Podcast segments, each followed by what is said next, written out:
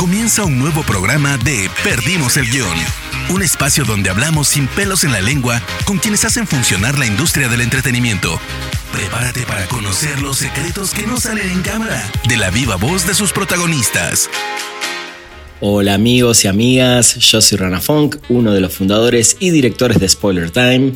Me encuentran en redes sociales como arroba ranafunk con F-O-N-K al final. El día de hoy tengo una charla apasionante con Pablo Manzotti, periodista y apasionado por el cine, las series, los vinilos, la música.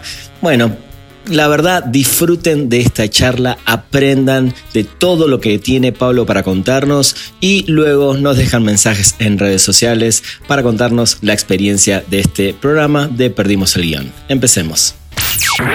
Perdimos el guion. Hola Pablo, ¿cómo estás? ¿Qué haces, Rana, querido? Todo muy bien, por suerte. Gracias por este encuentro. Por favor, me alegro mucho. La verdad que me, eh, me, estoy dando un lujo a nivel personal para mí estar hablando con vos, que sos un periodista que la verdad admiro mucho de hace mucho tiempo. Eh, tenés una carrera impecable y además hablas justamente de los temas que a mí me apasionan, creo que a, a, al mismo nivel, ¿no? El cine, las series, la música. Eh, así que estoy completamente convencido que compartimos varias pasiones. Pero primero te quiero agradecer en serio mucho que me regales este momento, Pablo. Bueno, por favor, no, a mí si hay algo que me gusta es hablar. O sea que en la medida en que me calce en, en, en la vida que todos tenemos, tampoco me quiero arrogar el derecho único, viste que hoy realmente todos trabajamos en varias cosas, estamos en 20.000 cosas, pero cuando encuentro sí. el espacio eh, para mí no, no, no es un sacrificio ni algo que me cueste, porque me gusta hablar y por suerte me convocan como vos para hablar de esto que bien vos decías, son gustos más allá del trabajo. Uno es un privilegiado que pudo hacer, bueno, pero ahora supongo que hablaremos de eso, ¿no? De, de los sí. gustos el trabajo. Totalmente, creo que ese es, para mí ese es el mayor privilegio, sobre todo en los tiempos que estamos viviendo. Sí. No, no, sé si coincidís, ¿no? Totalmente. Pero bueno, hay mucho para hablar, Pablo, pero para empezar, eh, con todos mis invitados siempre me voy primero a la niñez, porque sí. para mí eh, definitivamente ahí está el núcleo y el inicio de, de muchas cosas que seguramente te llevaron a ser quien sos hoy. Uh -huh. Así que lo primero que te quiero preguntar es, ¿en qué tipo de familia naciste y creciste? Bueno, yo soy, eh, como supongo que igual eh, esta entrevista la escucha gente más allá de Argentina, eh, claro. amigos y amigas más allá. Eh, Buenos Aires tiene la, la, capital, más o menos por lo menos por referencia, algunos la conocerán, otros no, eh, lo que es capital federal y después lo que está todo el cordón más allá de la capital federal es lo que se conoce como Gran Buenos Aires, que es la, la zona más popula, populosa, nosotros la llamamos conurbano. Yo de, de esa zona, que puede ser norte, sur, oeste, soy del oeste, de un barrio que se llama Villa Luzuriaga, que está cerca de Ramos Mejía, en el partido de La Matanza, es uno de los partidos más grandes del conurbano, y soy un, un chico de los 70 de barrio, absolutamente, con eh, parte de las calles asfaltadas y parte de las calles de tierra, o sea que me, me crié mucho en la calle, mucho en bicicleta, y eh, a la par de eso, soy lo que yo defino, esto acá ya te voy tirando teorías mías, la primera generación catódica, ¿no? Esta de los oh. 70, la, que, la primera generación que, que realmente tuvo un vínculo fuerte con la televisión. Este, entonces, gran parte del tiempo era, teníamos la suerte de poder hacer muchas cosas fuera de casa, hoy es una cosa un poco más complicada esa cuando uno es niño, eh, pero a su vez pasábamos mucho tiempo frente al televisor, que cuando, es cuando empezaron a aparecer esas primeras críticas también, ¿no? De si hacía mal la televisión, si hacían mal tanto tiempo los chicos frente a la televisión. Y una familia estándar, eh, fui hasta los seis años hijo único, después nació mi hermana, eh, después tuve hermanos, pero ya de más grande, a los 14 hasta los 20 años, eh, hasta que yo tuve 20 años, tuve hermanos de, de, de, de la misma mamá y papá, es una familia tradicional, mamá Bien. y papá, que ya están fallecidos ahora, pero que tuvieron hijos hasta muy grandes. Eh, y, bueno, y así tra eh, transcurrió en escuela pública del Gran Buenos Aires también, eh, hasta después sí el secundario lo hice en una escuela, en una escuela privada, pero todo en la zona oeste. Me encanta, dijiste para mí dos cosas fundamentales que fue, en ese momento era si la televisión, si tantas horas de la televisión iban a afectar a los niños, hoy es si tantas horas adelante de un celular, ¿no? Ah, eh, y yo siempre digo lo mismo, yo también, yo crecí con una computadora adelante y eso no me, no me dejó de hacer eh, que vaya a jugar a la pelota todas las tardes a la calle con mis amigos, andar en bicicleta, pero sí pasaba muchas horas también adelante de la pantalla. Eh, ¿Qué recordás de esas horas en pantalla? ¿Qué fueron esas primeras? Entiendo que van me vas a nombrar más series que películas quizás, que recordás en esa época que te empezaron a forjar un poco el, amor por, por los medios audiovisuales, básicamente. Em, sí, muchas series de televisión, sobre todo lo que recuerdan las tardes. Obviamente eh, estamos hablando más o menos también para comentarle a los, a los que nos están escuchando más allá de Argentina y a algunas generaciones nuevas que tampoco tienen muy claro cómo eran las fechas, pero eh, Argentina tuvo recién televisión color formalmente en el año 1979, fueron las presiones. Hay muchos que te discutirían eh, y que te dirían, no, pero el Mundial, el mundial 78 fue en color. Es, sí, sí. Se, se, transmitió ya con equipos en color, se preparó Argentina para eso, por Argentina, en Argentina se hizo el Mundial 1978, que salió campeón Argentina, pero para el exterior, en Argentina lo en blanco y negro, no había manera de verlo en color. Es, Sabes que hay unos, hay unos estudios interesantísimos eh, en estos últimos años que le preguntan a la gente y más del 50% te dice que la, transmisión fue en color. Y, no, en Argentina no se vio en color el, Mundial 78. Es una cosa notable.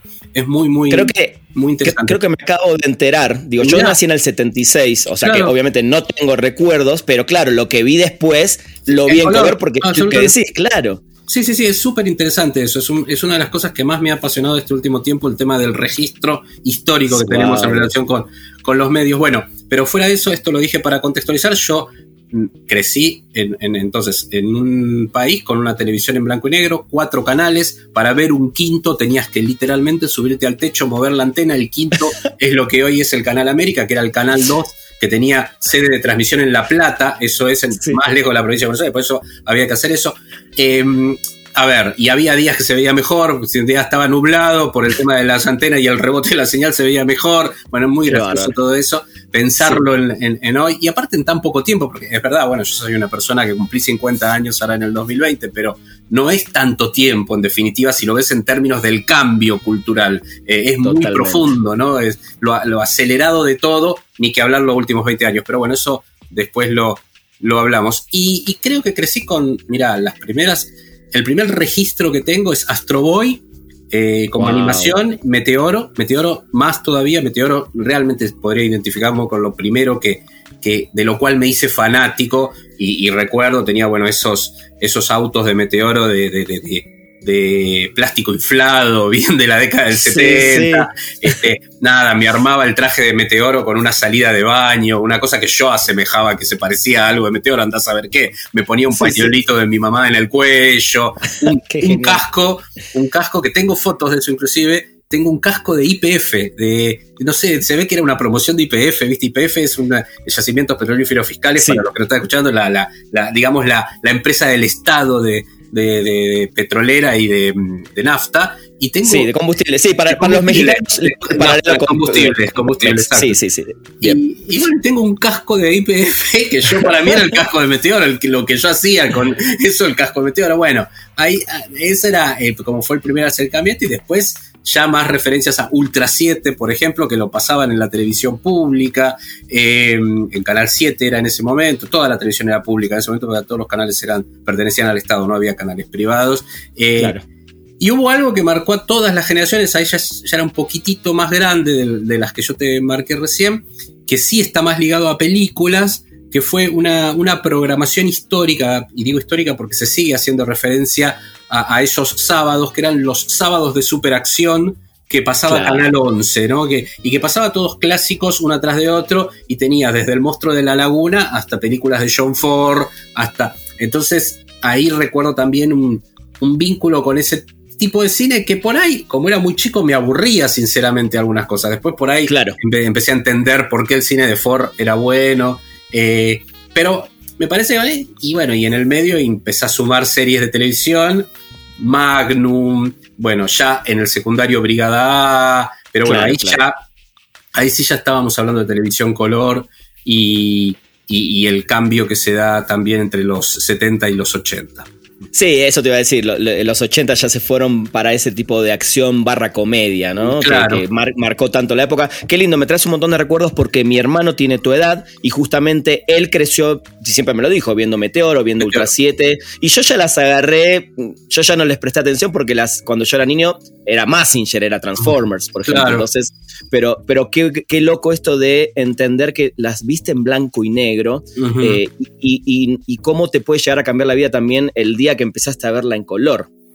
Sí, absolutamente. Yo recuerdo lo primero que vi de color, las primeras imágenes de televisión en color en Argentina eran en vidrieras, que te vendían el aparato y tenía transmisión en color. Entonces eso era como muy impactante.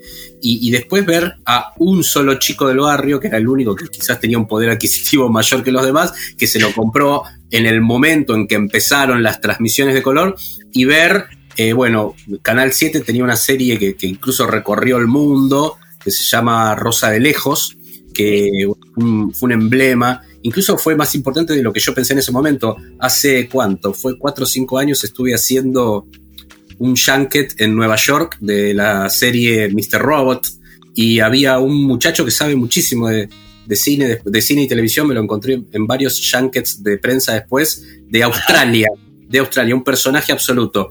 Y, empezó a hablar, viste, esos que te hablan en los yankees, que es el que más, el que copa la parada en un yankee, y empezó a, a, todos saludaba, ah, Chile, ah, Gran Bretaña, ah, viste, y dice, oh, Pablo Manzotti, Buenos Aires, Argentina, oh, Argentina, Rosa de lejos. Y yo, ¿de dónde? What? Where do you think that? How, is possible? y me empezó a contar y, y, el tipo te había hecho todo un estudio al respecto y del culebrón y cómo era un emblema y ahí me llevó a indagar a mí también. Bueno, ese tipo de cosas, esa fue la primera, después ahí también lo descubrí, el primer programa que se emitió en color en, la televisión argentina, junto con también el Ángelus del Papa. Creo que era Pablo no, no, ya Pablo II, era Juan Pablo II en ese momento. Este, y que lo había visto ahí, me acuerdo entrar a la casa de mi amigo que estaba en una, en una Pascua, creo, y estaban viendo una cosa del Papa ahí. Em, y, y eso fueron las primeras. Sí, era muy impactante, fue muy impactante. Era una cosa rara, ¿viste? Porque eh, era disociar de todo lo que uno había aprendido hasta ese momento. Es interesante, sí, interesante. Totalmente, creo que fue el primer gran cambio para, para este mundo en el que estamos viviendo y trabajando, ¿no? Por suerte. Sí, absolutamente. Y con la música, Pablo, ¿cuáles son los primeros recuerdos que te hicieron empezar como a apasionarte también con este tema? Porque es tu otra gran pasión. Em, yo, eh, lo, en términos de recuerdo, no, sé por qué, ¿eh? Porque la verdad que no, no vengo... Eh, ahí habría que empezar a buscar cuáles son las raíces más antropológicas personales de uno, ¿no? Sí. Sí tengo claro que por el lado de mis tías, que no tuvieron hijos, tengo dos tías paternas, una falleció lamentablemente el año pasado, que fue, esa es la que yo te puedo decir, igual eso daría para un capítulo aparte, pero es la que me hizo entrar a mí a, ver Star Wars. Ahí, ahí, sí, después si querés hablamos de ese momento en mi vida. Pero, eh, y, de ahí asocio todo lo demás. Porque la verdad que ni mi, papá era un tipo genial absoluto, y muy culto, pero era un obrero del Gran Buenos Aires que no le interesaba otra cosa en términos de extras que ir a pescar, por ejemplo. Bien. Cosa que a mí me gustaba en ese momento, pero hoy no es una cosa que tenga el ir a pescar, por ejemplo, no, no, no voy a pescar. A él le gustaba eso y, no le gustaba. De hecho, yo me acuerdo que desde que tuve uso de razón, el equipo de música en mi casa se había roto y nadie lo arreglaba. O sea, ¿cómo nació ese pulsión en mí? Que nació de muy chico, porque recuerdo que uno de los primeros regalos, viste cuando te acordás, bueno, cuál fue el primer regalo que yo pedí que para un cumpleaños, fue, en ese momento se habían puesto de moda, estoy hablando de fines de los 70, los cassettes, entonces pedí un grabador para, escuchar cassettes, para grabar y escuchar cassettes, y me lo regalaron, y tenía un grabador así mono de, un parlantito, una... Y con eso empecé a escuchar eh, dos, dos eh, placas muy vendidas en ese momento en cassettes, que eran ABBA en castellano, Bien. Y eh, em, Desenmascarado de Kiss. Ese fue, oh. digamos. de, un extremo al otro. De un extremo al otro, de un extremo al otro. Y, y bueno, y había toda una fiebre con Kiss en ese momento, porque estaba también, estaba el grupo de amigos que habían ido a ver Kiss contra los fantasmas, que era esa, esa, película bizarrísima todo, porque Kiss era el momento de creación, y, y, yo no la había podido ver, pues yo era el más chico y era prohibida para menores de 14 la película. Yo tenía 10, ¿entendés? No, no podía. Y tenía amigos de 12 que se habían colado y de 13, 14 que habían ido. Pero yo con 10 no podía colarme, ya no, no, la, no, la, no había manera de, engañar a nadie, ¿entendés? Y estábamos hablando todavía de dictadura militar, todo eso era muy estricto esos controles. Entonces no había manera de ir a, a, ver de que pudiese yo ver en el cine Kiss contra los fantasmas que quería ir a verla. Pero bueno. Esto está, perfecto. Pero bueno, me dijiste Star Wars, me nombraste Star Wars como es que es el. Eh, eh, eh, que me imagino que eso es lo que te abrió ya definitivamente para esto. Es absolutamente, bueno, sí, porque estoy mezclando un montón de cosas, perdóname. todo, se entrelaza igual. Todo se entrelaza, claro. Bueno, por un lado la música con eso, a los poco, al poco tiempo vino también Queen, el, gran bueno, la presencia de Queen en Argentina, eso influyó a que escucháramos, escucháramos Queen, entonces ahí como la mayoría de las personas, tuve el grandes éxitos, el Greatest Hits de Queen, que, que, viste que es el disco al día de hoy más vendido en la historia en el Reino Unido, el Greatest Hits de Queen. Entonces, eh, eh, fue una marca eh, de, esa época y eso ya me, metió dentro del mundo de la música, de la escucha musical y, de escuchar y escuchar y escuchar, siendo muy chico, 10, 11 años, ese tipo de música. Y a la par, en el pero ya mucho más chico, esta tía, que era la que me llevaba al cine, un día me hizo entrar y recuerdo en el momento que entré, en el momento en que, eh, porque la película estaba empezada, me metí, me, metí en el cine y me vamos que empieza, a ver, empieza esta película. Y era obviamente Star Wars, y entro en el momento en el cual todos se van a acordar, por eso lo cuento. Eh, eh, Leia expulsa a Arturito y a Tripio para, hacia Tatooine, después de que le carga el holograma con el mensaje para Obi-Wan.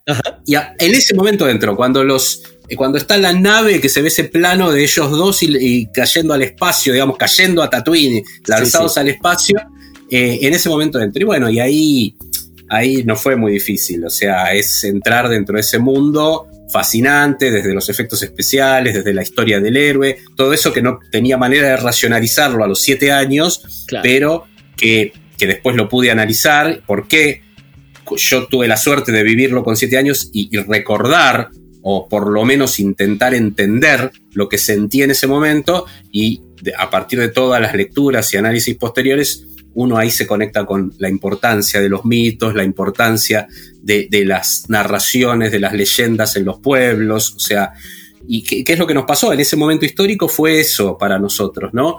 Eh, y a eso sumado, que era un tipo muy, siempre fui muy coleccionista, fetichista, pero de jugar con todo, de eh, los Kenner, aparecieron los Kenner de Star Wars también en Argentina y bueno, me empezaron a regalar Kenner de Star Wars y, jugaba. Yo no era de cuidarlos mucho los juguetes. sí, te iba a decir, yo los jugaba, los jugaba, los jugaba. pero te iba a decir lo mismo. O sea, yo tengo, me habrán quedado, no sé, 15 figuras de Star Wars que me quedaron en Buenos Aires, dejé muchas cosas allá pero a algunos le falta la cabeza, a algunos le falta el brazo, las armas, porque en ese momento claramente ni siquiera tendríamos la noción de que eso hoy en día tendría inclusive un valor hasta histórico y monetario. No, no, no. Eh, monetario desde ya que jamás lo pensé. No. Pero, está bien, porque si no, yo creo que las cosas eran para jugar. El momento del coleccionismo es después, es ahora.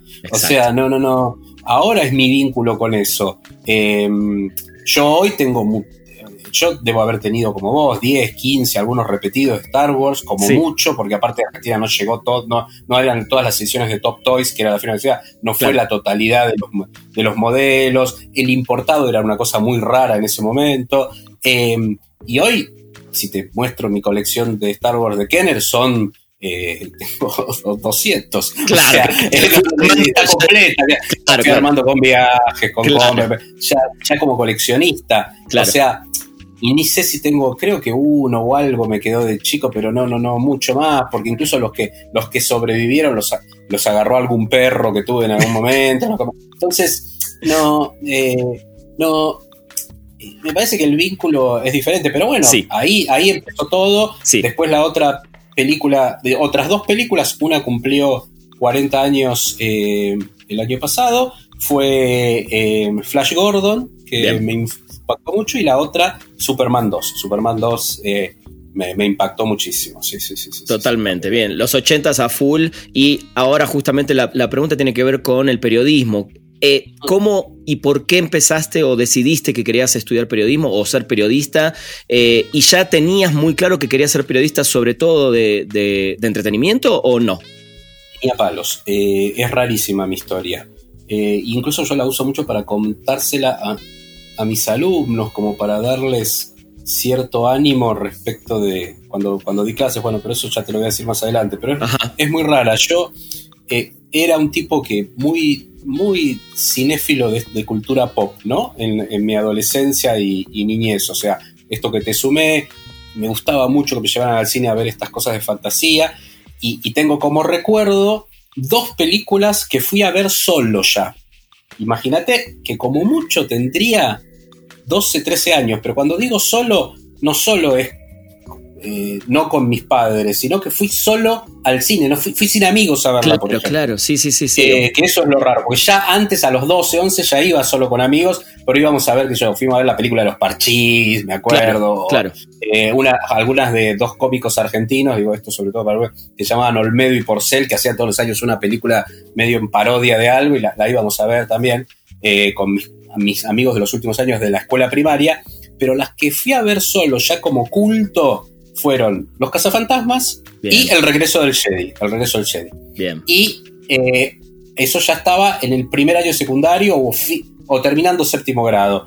Y ahí, ahí después con El Regreso del Jedi fue muy gracioso, porque la fui a ver un lunes, por ejemplo, y el miércoles llevé a mis amigos. Digo, tienen que venir a ver todos esta película. Digo, ya. Tienen que venir a ver esta película, es, una cosa fabulosa. Yo digo, mirá lo que es, es otro mundo, porque hoy, hoy tenés Netflix o tenés una plataforma y dirías, bueno, veámosla juntos, o si no viste esto, la veo de vos con, con vos de nuevo, pero no, ahí implicaba organizar otro día, pagar otra entrada. Claro. ¿Cómo ha cambiado? Es, realmente una cosa, eso a mí me, me, me alucina. Y bueno, y vos me preguntabas, la verdad que no, yo ahí después empiezo el secundario y sí, me gustaban, pero en el secundario tuve un, secundario muchísimo más militante, si se quiere. No sé si está relacionado con que soy la primera generación que hace el secundario en democracia. Sí. Más de centro de estudiantes, más de películas, si se quiere, no sé cómo denominarlas, adultas, complejas, qué sé yo, no, importa. Pero no era que no me gustaba lo otro, sino que tuve un perfil un poquito más, más serio en el secundario.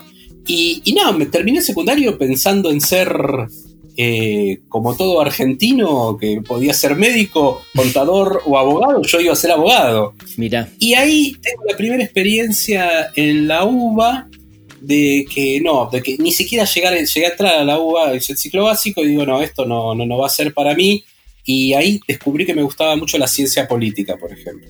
Bien. Y que pude, pero claro, la ciencia política me abría a todo un, un mar de cultura general y algo de la política que a mí me interesó siempre y sigue interesando, eh, desde el análisis. No terminé de cuajar porque en el medio de todo eso lo que hago, un amigo casi que me obliga a hacer radio, porque yo no era una cosa que ni la pensara, ni escuchaba mucha radio, porque soy de la generación que escuchó Rock and Pop, que fue una radio emblemática de Buenos Aires y la Argentina en la década del 80, o sea, marcado. El inicio, o sea, la escuchás del inicio. Desde el inicio, desde antes, de hecho, inclusive, desde, el día uno, te diría. Claro. Y bueno, ahí, por eso, acá van dos líneas juntas.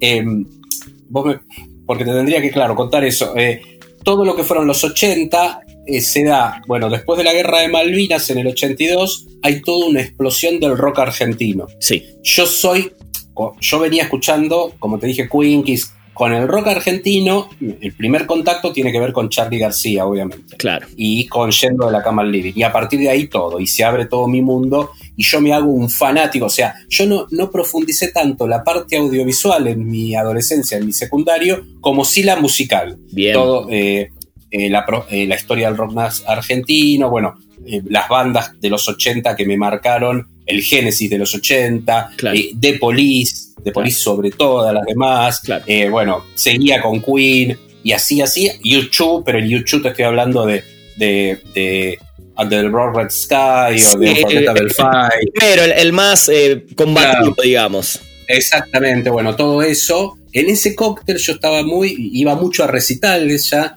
en, el secundario y termino el secundario con esta idea, pero no ligada a, hacer algo de mi vida de eso, más allá de que yo me, fascinaba escuchar radio y todo eso. Y un amigo, con todo el tema de las la explosión de las FMs comunitarias y de baja potencia, me invita a, hacer un programa de radio. Y yo voy medio a regañadientes y me cambió la vida. Y tenía 18 años, o sea, y no podía creerlo no podía creerlo. Y a partir de dije, esto tiene que ser mi vida. Y en realidad siempre fue a la par, siempre estudié otras cosas hasta que, bueno, avanzado los veintipico de años y, hacía radio independiente y cosas así, y proyectos de comunicación, pero nunca me, me definía. Y recién por eso te digo que es una experiencia que cuento a, mis alumnos cuando a veces están muy apurados y, que las cosas tienen su tiempo. Digo, recién a los 27 años me puse a estudiar periodismo, porque ya estaba trabajando en periodismo, ya escribía notas sueltas, hacía programas de radio, me invitaba. Entonces ahí dije, bueno, yo tengo que ser periodista. Y dije, voy a hacer voy a hacer una carrera de periodismo. Y es la única carrera de la cual me recibí, eh, definitivamente, ¿no? Me recibí a los 30 años de periodista y a la par hice otras cosas, hice ciencia política, todo, pero eh, eh, ya sentía que era periodista, que no había otra cosa que pudiese hacer. Entonces, de alguna manera, eh, fue una cosa que demoró más tiempo en mi vida y que tuvo que tener una maceración diferente porque siempre me gustaron muchísimas cosas y porque nunca me vi de chico en ese lugar del comunicador. Fue esta cosa de descubrir la vocación en el hacer, que es, me parece también una experiencia interesante. Me encanta, me encanta, creo que, y me quedo con dos cosas puntuales y creo que la audiencia y sobre todo los chicos que escuchan este programa que también están empezando o viendo o intentando ver para dónde va su vida, que creo que nunca es tarde, esa es la primera, ¿no? Creo que si algo te gusta y te apasiona, en algún momento si le puedes dedicar a eso, bueno, en tu caso fue a los 27 años eh, y no fue tu primera carrera y hoy sos un gran profesional de esto y vivís de esto, eso está buenísimo. Y lo otro también tiene que ver con ese apuro que hablas hoy, creo que hoy sobre todo, ¿no? El, necesito ya definir qué hacer, necesito eh, eh, estudiar algo porque mis papás, porque esto, porque lo otro, y hay, creo que hay mucha gente que también termina siendo infeliz simplemente por una presión social. Absolutamente, es, eso es viejo y es, eh, ocupa todas las épocas, no solo la nuestra, ¿no? Me parece que lo bueno es esto, que uno tenga la posibilidad de transmitirlo. Eh, para que le sirva al que quiera, yo, no le pretendo enseñar ni dar eh, clase de, vida a nadie, pero sí lo comparto porque es notablemente extraño lo que me pasó a mí. Y, te voy a hacer más fino todavía. Yo me recibí a los 30 años, pero me recibo en plena crisis del 2001 en Argentina. Eh, yo toda la radio que hacía era muy independiente, todo mi, el vínculo con el medio era muy, muy, muy independiente. ¿eh? Y, y, y a la par de eso tenía una carrera docente también muy fuerte que la sigo manteniendo porque era lo... Eso sí era lo que yo sabía cuando terminé el secundario. Yo quería ser un profesional que diera clase. No quería ser profesor, no quería, ser la carrera de magisterio ni la, ni la carrera de un profesorado. Quería ser un profesional pero que diera clase. Eso sí, porque en todo está, tanto en la radio como en la clase, está toda esta cosa de mi amor por el hablar, por exponerme, por, por esto a mí me gusta, es lo que me gusta. Lo que estoy haciendo con vos ahora. Por contar tus historias, tal cual, tal cual. Y, en realidad pasaron muchos años y ya, imagínate, pasan los 30, van avanzando los 30 años y yo ya veía que mi vida estaba bien así, tenía una gran cantidad de horas de clase en un trabajo ideal, en formación profesional, que ahora ya soy director, en ese momento era, era, era profesor, pero me gustaba lo que daba, todas cosas ligadas a la comunicación, talleres de radio. Y, y durante el día era, me había insertado ya como crítico de cine, pero con todas cosas muy sueltas, incluso no me permitían vivir solo de eso. Claro. Ya había una referencia, ya me había metido dentro del circuito de las privadas de prensa, pero todo eso me costó, te diría que recién a partir de los 30, 30 y pico de años. Y de golpe, a fin de esa década, ya casi próximo a los 40, 38 eh, tendría, cuando empecé finalmente a trabajar en la radio que había escuchado yo de adolescente, eh, sin buscarlo directamente, convocados por ellos. O sea, en el momento en que no lo busqué, por eso digo, a veces los tiempos no los maneja uno. Uno lo que tiene que hacer es siempre mantenerse en movimiento y siempre hacer cosas. Pero los tiempos no los define uno. Y nada, ahí me, llamaron de rock and pop y de alguna manera ese fue el, principio de, esto, ¿no? Rock and pop, empezar a conocer gente nueva, papá, papá, papá, papá, papá. el que me llevó fue un amigo con el que había hecho radio, que es Dani Jiménez, para mí uno de los Ah, mirá, muy bien. De música y de radio en Argentina, sí. Claro. Eh, que éramos compañeros en FM en Tránsito. Nosotros hacíamos radio en FM en Tránsito, que es la primera radio cooperativa del país, que está en Castelar. ¿sí? Es, es un proyecto de comunicación comunitaria realmente excelente. Y, y, bueno, e, él es el que me lleva a Rock and Pop, ahí yo empiezo a hacer cosas con él. Y cuando está terminando todo el ciclo, él estaba muy ligado a Mario Pergolini, ciclo de Pergolini, Em, que ahí yo ya tenía 41 años. Muy bien, muy bien. 41 años, o sea, cuando estaba terminando el ciclo de Pergolini, me dice, bueno, ¿qué hacemos? Seguimos, yo me voy con vos, y bueno, yo quiero que vengas, papá, papá. Y en esa semana que no sabía bien qué iba a hacer, aparece esto que es que Santiago Calori, otro crítico y un tipo que sabe mucho de cine en Argentina, me, me, dice, me voy del programa de Metro de Juan Bartki porque me salió un trabajo, ¿verdad? Digo, y te recomendé a vos. Qué bueno. Yo digo, ah, mira vos, la verdad no. Te agradezco, sí, me interesa, obvio. Yo quería hacer algo más periodístico, irme de la noche de la rock and pop para hacer algo realmente un poquito más periodístico. Y yo dije, bueno, igual no me vaya, tiene mil personas. Y Juan Pablo me llamó a las 48 horas de eso y me llamó al celular personalmente, nos reunimos, me acuerdo, en un café, un fin de año del 2011. Eh, y, y eso fue en diciembre. Y en febrero empecé a trabajar en Metro, en febrero del 2012, o sea, el año que iba a cumplir 42 años. Y a partir de ahí, esa exposición de Metro que me permitió aparte ocupar ese lugar que todavía no era como ahora, de el periodista especializado sobre todo en series, en audiovisual. En el 2012 no había así, no estaba, sobre todo en un medio masivo como Metro. Eh, ahí ese fue el gran cambio. Y ese fue el clic, pero te estoy hablando 42 años. Perdimos el guion. ¿Cuáles crees, Pablo, que son las mayores diferencias que existen en el mundo del periodismo en general? obviamente sacando el lado de la tecnología, porque hoy sabemos que de alguna manera eh, la tecnología te facilita el acceso mucho más rápido a la información, etc. Pero me refiero más a las formas y a las maneras de hacer periodismo. ¿Cuándo empezaste vos y ahora, al día de hoy? A mí me parece que em, hoy hay es muy difícil responder eso eh, con la premisa que vos diste antes, con la de desligarlo de la tecnología. Yo creo que el tema de la tecnología está cambiando. El, de hecho, desde la base del periodismo, esta idea de puede subsistir un medio, eh, si se quiere, histórico, como La Nación, eh, que está cambiando su perfil de lectores en web, cuando en realidad tradicionalmente su público era un público por edad y por generación y por historia ligado al papel y cómo haces la transición a la web. Y si cobras la web lográs que te paguen o van a querer ver está y esto es una cosa mundial. A la Nación le pasa de una manera a Clarín le pasa de otra al New York Times le pasa de otra. Exacto. hay muy buenos artículos que salieron este año en el marco de la pandemia porque también fue un desafío para los medios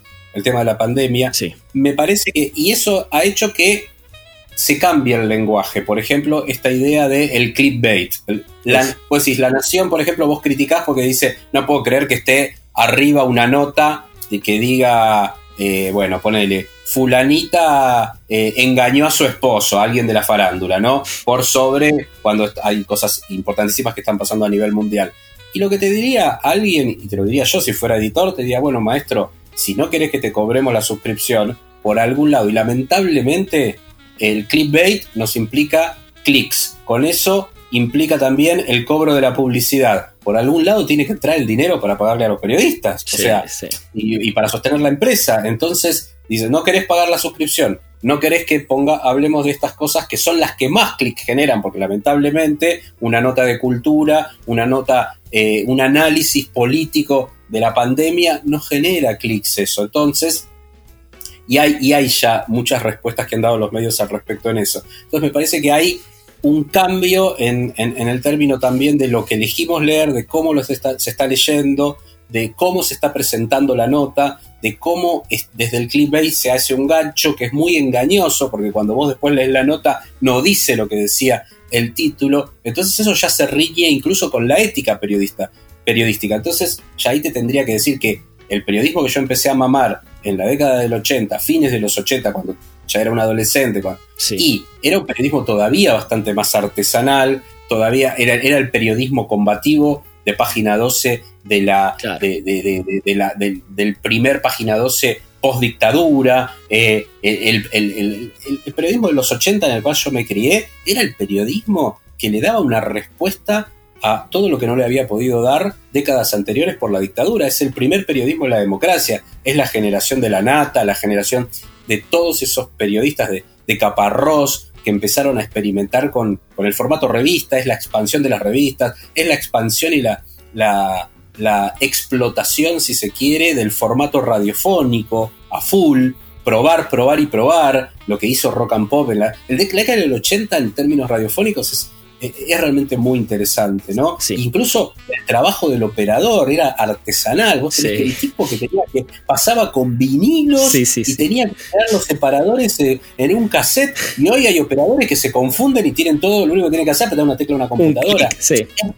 Es, es, radicalmente diferente. ¿Estoy diciendo que eso era mejor que esto? No, no me gusta porque eso era a un discurso de un viejo. No, yo creo que este momento también tiene un montón de cosas interesantes. Claro. Por ejemplo, que permite que haya un montón de nuevas generaciones que se acerquen a lo que podría ser un medio, como es un canal de, Instagram, un canal de YouTube, y, no, no, los quiero catalogar solo como youtubers, nada. hay gente que hace periodismo con eso y hace buen periodismo con eso. Entonces, me parece que hay más también acceso por ese lado. Después habría que discutir cómo es la monetización. Claro. Pero ese es otro problema. Sí. es un problema que se acarrea desde hace muchos años, no solo con esto. Sí, sí, estamos, eh, creo que sobre todo la pandemia aceleró esta reestructuración de los medios, eh, definitivamente, y, por un largo tiempo, ¿no?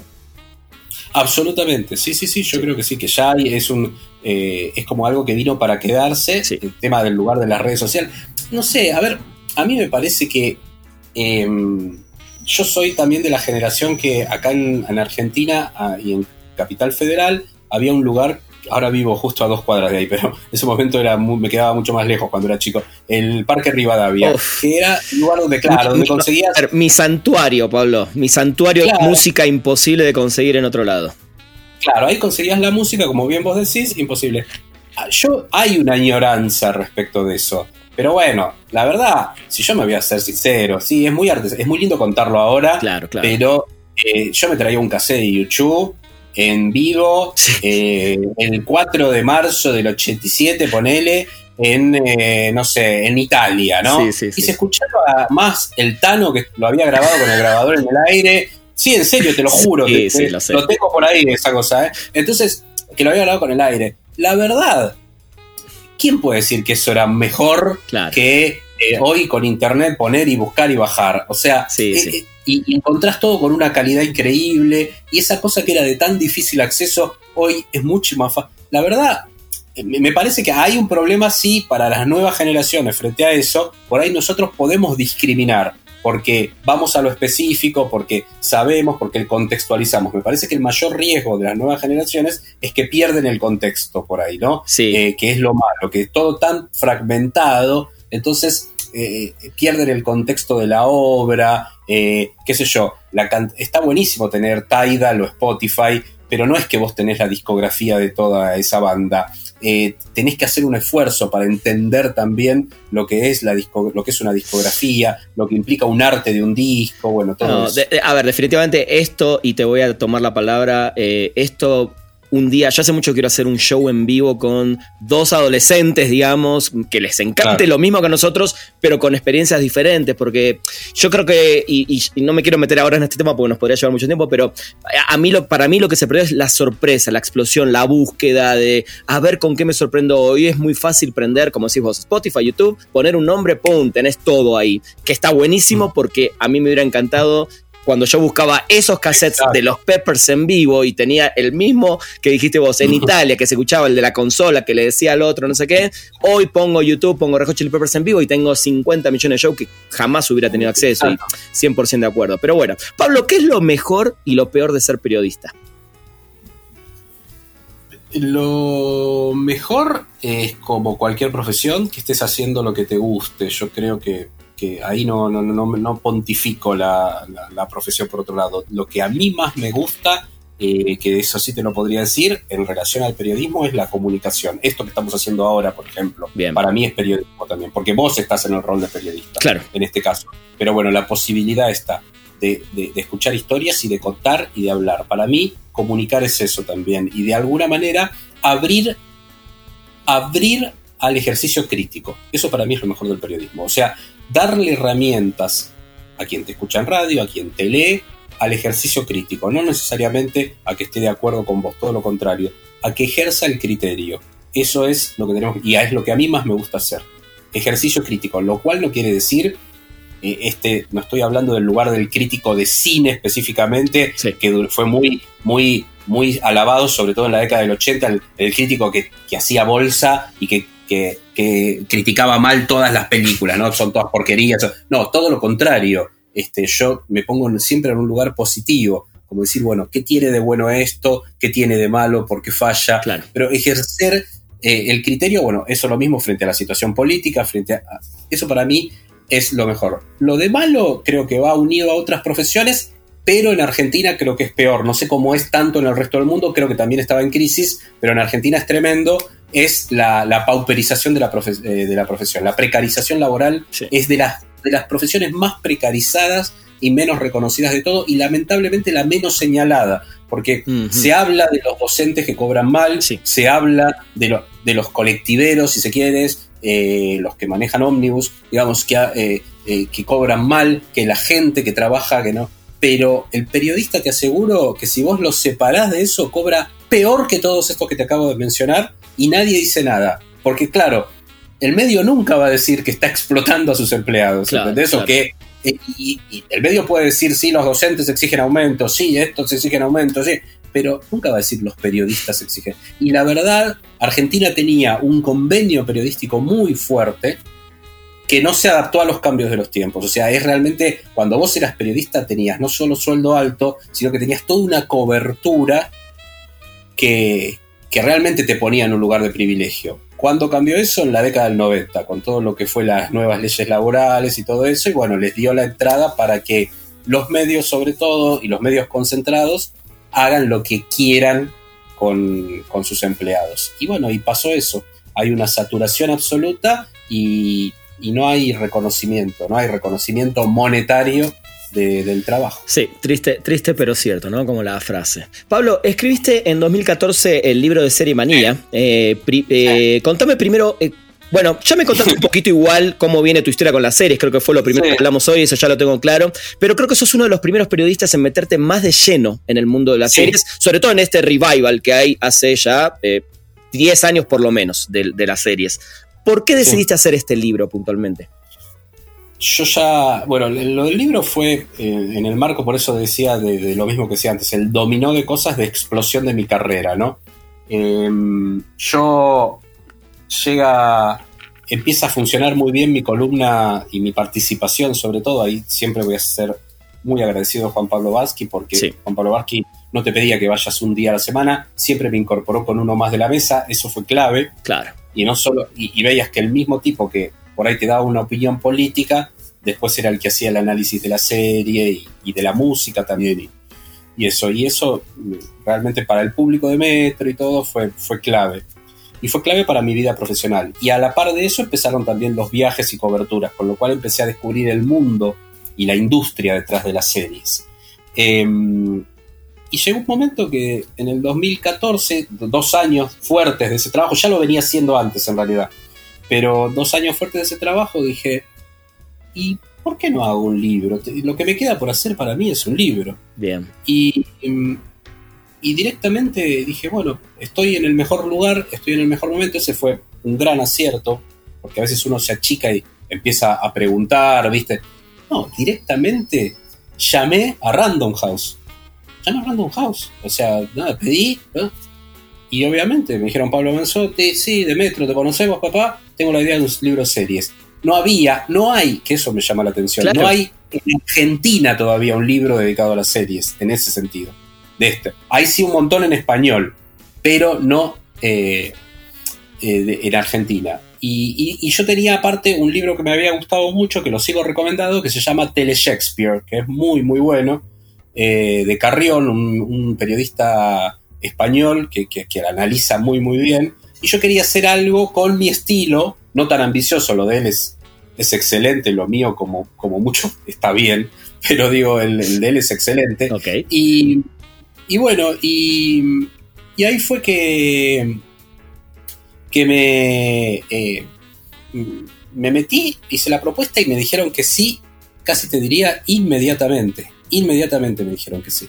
Y bueno, y ahí surgió entonces em, la posibilidad de escribir este libro, que me costó, no te digo que no me costó, me costó bastante, eh, porque es un libro corto, pero yo no tenía experiencia en escritura, mi mayor experiencia era en radio. Claro, claro y además, la escritura de un libro tampoco es lo mismo que escribir un artículo de, un, de algo. No, no, no.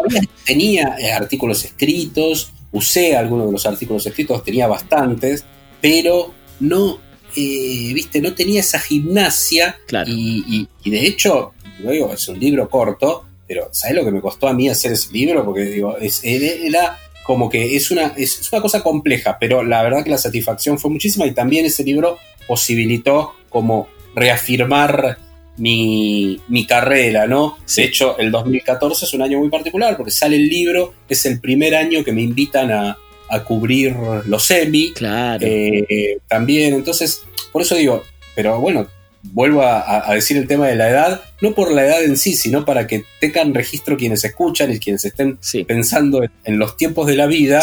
Eso, yo tenía 44 años cuando sucede todo eso. O sea, eh, también a veces es esto, ¿no? La, mayor experiencia que puedo compartir es lo mismo que decía recién, es seguir, en, hacer cosas, estar en movimiento y después tener un poquito de paciencia, a veces uno no la tiene, para que los tiempos también hagan lo suyo. Hay suerte y sí, hay suerte. Lo que pasa es que también a veces uno la tiene que ayudar a la suerte, ¿no? Es más fácil si la ayudas y, bueno, y después eh, las cosas se, como que se van acomodando. Totalmente, sí, sin dedicación, por más suerte que tengas, eh, las cosas no suceden, básicamente. ¿Y te gustaría, Pablo, o estás en proceso de escribir algún otro libro sobre algún tema en particular? Empecé, empecé a, sondear si había la posibilidad de hacer un Manía 2, pero todavía no se ha concretado. Ok. Em, me gustaría, me gustaría porque hay mucho más para contar del tema de lo que yo cuento ahí y pasaron muchas cosas desde el 2014 para acá, con las series. De hecho, en Serie Manía, el acercamiento a Netflix es al principio. Hoy ya se puede hablar de toda una industria del streaming claro. que, a, que a mí me gustaría desarrollar en un libro eso. Em, y algunos datos también al respecto de, de, cómo algunos capítulos específicos, tipo esta idea de, del revival, más que revival, revisitación sí de la década del 80, desde las series de televisión. Esto me parece muy interesante. No series de los 80, sino ir hacia los 80 desde las series de televisión, ¿no? Está bueno. El caso Stranger Things, digamos, como mayor exponente. Qué fantasía hay de la década del 80 también, porque mucho de lo que muestran de la década del 80 no es la década del 80, en realidad es como ves hoy la década del 80. Sí. Está mucho más romantizado de, lo que parece. Eh, entonces, eh, me, interesaba eso, e, esa, esa cuestión discursiva de, las series en este momento. Sí, sí, absolutamente. Pablo, contame, ¿qué es el Club del Vinilo? ¿Por qué surge? Eh, y, cuál es tu relación con el mundo del coleccionismo discográfico, sobre todo en este formato tan hermoso? Bueno, esto se relaciona con lo que preguntabas al principio, que, que yo no tenía no tenía pasadiscos en mi casa de la infancia y no lo tuve como adolescente tampoco. Eh, no tenía hermanos mayores, no tenía ni, ni, un papá que le interesara el tema y a mí me interesaba. Y tenía un amigo que tenía discos Y yo lo que hacía era algún disco que me interesaba, sobre todo rock nacional, me lo compraba e iba a la casa de él y me lo grababa en un TDK, en un cassette. Qué cool. Eh, me, me, quedaba con el disco que no podía escuchar, obviamente, en mi casa, escuchaba en la casa de él por ahí. Y así me quedaron unos discos. Sí soy de la generación que, obviamente, mi primer sueldo a los 18 años, 19 años, lo que hice fue comprarme un equipo de audio, pero no de vinilos, porque me agarra justo con la explosión del CD. Claro, claro. Soy, una generación del CD. Y de hecho, CDs tengo lo que quieras, en la forma que quieras, con ediciones espectaculares. Pero tenía guardados mis viejos vinilos. Y en los 90 trabajé en una radio y llegó una donación de vinilos que nadie usaba ya en las radios ni nada. Y me traje a casa unos vinilos. Dentro de eso, perlas absolutas, de discos de Charlie García, discos importados de Queen. Bueno, me traje a casa eso también, de esa radio donde trabajaba. Y, y bueno, nada, pasó el tiempo y empecé con esta idea hacia fines de lo que fue la década pasada, se empezó a revitalizar un poco esta idea del vinilo, empezaron a aparecer las primeras eh, ferias y, me empecé a interesar en eso. Hice mi primer viaje a Nueva York a fines de la década pasada y ahí compré vinilos y ya tenía varios vinilos y dije, bueno, tengo que tener en algún momento una bandeja y bueno, llegó la bandeja que me regalaron mis amigos. Muy bien, muy bien. Eh, para un cumpleaños y, bueno, a partir de ahí empecé con locura a comprar, pero a su vez hay un periodista acá, que ahora es un, en ese momento todavía no estaba trabajando tan a full, pero ahora está como uno de los periodistas más importantes del país, se llama Diego Seigman, que conduce la primera, la primera tanda de, la primera tanda, el prime time de TN, que es el programa, el, canal más importante de noticias que hay acá en Argentina. Sí. Eh, y él, eh, nos habíamos cruzado en, su momento en la lo que fue la escuela de periodismo. Tenemos la misma edad, pero como yo estudié grande, él había sido profesor mío. Después quedamos, amigos. Y me dice, che, ¿sabes que estoy con un grupo de chicos que armamos como un club del vinilo? Son más chicos, no son periodistas, son dedicados a, son más eh, de, la, ¿cómo se llama esto? Em, diseñadores. De diseño, de diseño, vienen. Son coleccionistas. Bueno, y claro, eh, fui, me encantó, hoy son, hace ya más de 10 años de esto, son mis grandes amigos, de hecho el año pasado hicimos, no el año pasado, mira, el año pasado es, todos estamos pasando por, por arriba el 2020 como que no existió. En el 2019, claro, en el 2019 fuimos todos juntos a Nueva York, hicimos el viaje de disquerías en Nueva York que queríamos hacer hace años. Qué lindo, eh, qué lindo. Muy lindo, fue muy, muy, muy lindo. Y bueno, y eso te potencia mucho, estar en un grupo para todo, ¿viste? Si vos quieres correr, anda con un grupo que corra y vas a correr. ¿Querés hacer ejercicio? Bueno, acá es lo mismo. Acá yo no sé si hubiese comprado tanto vinilos como tengo ahora si no hubiese estado con estos pibes. Porque con esto, ¿sabes? Uy, mira, compré este de Steely Dan. Y yo digo, uy, yo no tengo ningún disco de Steely Dan. Bueno, termino de hablar, me vuelvo al otro día de la reunión del Club del Vinilo y me compro el disco de Steely Dan. O sea, me parece que eh, eso te potencia eh, el, hecho de compartir, de, que forme parte aparte de, de, la amistad del grupo de amigos. Y obviamente hoy no es la esencia, ¿no? Hoy, de hecho, ya la, y la mayoría va a la reunión sin vinilos. Antes, obvio que, porque vamos a la picada y a, charlar, eh, la escucha. Y por ahí está así el más fanático, siempre lo, le hacemos chistes, Julián se llama, que es el, el que dice, bueno, che, hay que empezar a poner vinilos y es el que explica y el que más sabe. Y, este, yo estoy en término medio, a mí me sigue gustando, pues sigo consumiendo y mucho vinilo, pero em, sí, y, bueno, y la verdad que es un mundo para mí, lo defiendo muchísimo, es fascinante porque me parece que eh, después de ahí tenés mil cosas para hablar, ¿no? el tema de las nuevas ediciones.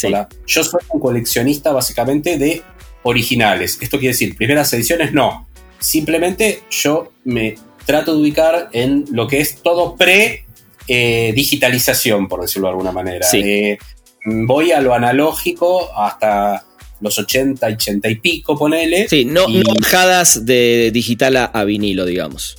No, no de bajadas y no reediciones inclusive, sacando que sea una cosa muy puntual, como puede ser lo que hizo Radiohead ahora, que esa caja la tengo, con este, OK Computer o, un par de ediciones de My Davis que vienen con agregados, que vienen con fotos.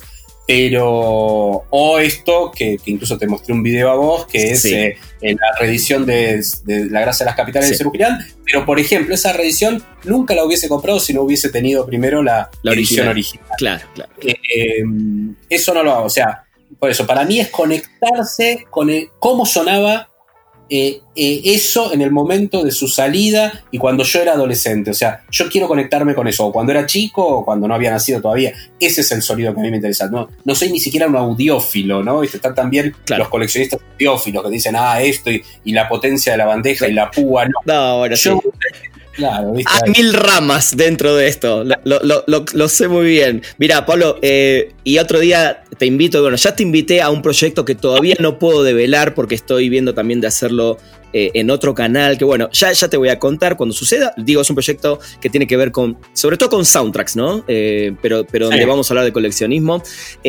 por un lado, odio llegar a este momento que la entrevista se está terminando y, tengo la última pregunta para hacerte. Pero por otro lado, amo cuando te digo, a algunos invitados les digo la frase de, me quedaron mil preguntas para hacerte, Pablo, y mil cosas para hablar. Pero lo que me gusta es que me va a dar la chance de, ojalá podamos tener una, una segunda charla en un tiempo para, para, todas estas cosas que me quedan de cine, de series y de este tema que a mí también me apasiona, que es el coleccionismo discográfico.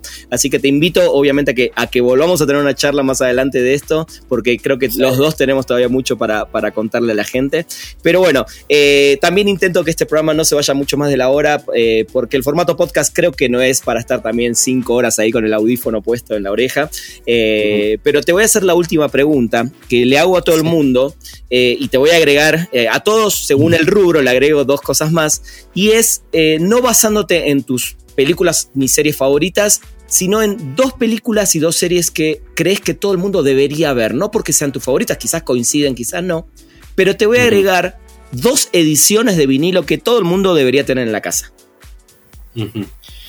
Bueno, películas, yo diría, la, ventana indiscreta de Hitchcock, porque por un Hitchcock, ¿no? Y me, atengo a tu, a tu pregunta eh, con los límites que hablamos. No creo que sea la mejor película de Hitchcock, pero me parece que representa un tema de cómo hacer cine y, de cómo ver el cine y de cómo transmitir el cine. Y la otra es eh, El Golpe, que me parece que es un guion que es muy disfrutable, que es la película que a mí me levanta el ánimo. Las series serían eh, Seinfeld desde ya, que me parece que es la serie que hay que ver para entender, no solo disfrutar de una sitcom, sino entender lo que es una sitcom, porque lo que hizo Seinfeld fue, mientras hacía una sitcom, contarte la hacer una exégesis de la sitcom, básicamente, un análisis de la sitcom en vivo, eh, que es la, maravilla. Y la otra podría ser eh, la dimensión desconocida clásica. Me parece que hay que entender dónde empezó todo, la dimensión desconocida de, fines de los 50. Y en el caso de los vinilos, yo creo que el hay un gran éxito doble de Steely Dan, que es eh, que es una maravilla de disco para, ver también, por un lado, la música de estilidad, eh, pero también para, para entender lo que era una grabación cuidada en la década del 70 y principios de los 80, ¿no? El, sonido que tiene, incluso hay muchos músicos que usan estilidad para probar parlantes, por ejemplo, para, probar equipos. Muy bien. ese sería uno. Y el otro creo que es mm, una edición japonesa de cualquier disco de Coltrane. Oh. Cualquier disco que quieras. Si querés Love Supreme, por decir el, el disco de, Coltrane, en una edición japonesa, ni te estoy diciendo muy cara, ¿eh? De la década del principio de los 80, 81, 79, las conseguís a un precio accesible. Me parece que es una maravilla escuchar eso eh, con edición japonesa y con el sonido que le daban a los vinilos en los 70 y los 80 los japoneses. Me encantaron las recomendaciones, Pablito. Buenísimo. La verdad que qué placer. De vuelta te, te, repito lo que te dije al principio. Para mí es un lujo haber tenido esta charla, escucharte. Eh, sos de esas personas que cuando termino este tipo de entrevistas me dan ganas, lamentablemente no estoy en Buenos Aires, de decirte vámonos a tomar un café. Bueno, tampoco es el momento ahora por la pandemia, pero, pero bueno, creo que no va a faltar oportunidad para, tener otras de Hoy hace un día fantástico, te digo que está con sol fresquito, que podríamos ponernos tranquilamente. Conozco tres o cuatro lugares que afuera podríamos estar, pero bueno, no digamos más porque nos vamos a morir de envidia. Sí, tal cual. Este, Aprovechamos si podés salir a tomar un café en Buenos Aires, que es una de las cosas que más extraño de mi hermosa ciudad. Eh, bueno, te agradezco mucho, Rana. Y bueno, espero, viste, lo que sí cumplí es eso. Yo hablo mucho. Ese es el problema, muchas veces. Ese es el problema. Así que si te quedó corto el tiempo. No, digo, pero no, no. No me queda corto por eso. Al contrario, te agradezco tanto poder hablar con alguien que sabe y tiene tanto para contar. y como te dije, seguro vamos a repetir pronto en diferentes formatos. Así que vamos a seguir hablando. Buenísimo, Rana. Te mando un abrazo. Gracias por esto. Un abrazo grande, Pablito. Eh, gente, esto fue un nuevo episodio de Perdimos el Guión. Nos escuchamos la próxima semana. Llegamos al final de Perdimos el Guión. Gracias por acompañarnos y no te pierdas un nuevo programa cada martes, donde hablaremos sin pelos en la lengua con quienes hacen funcionar la industria del entretenimiento. Perdimos el Guión.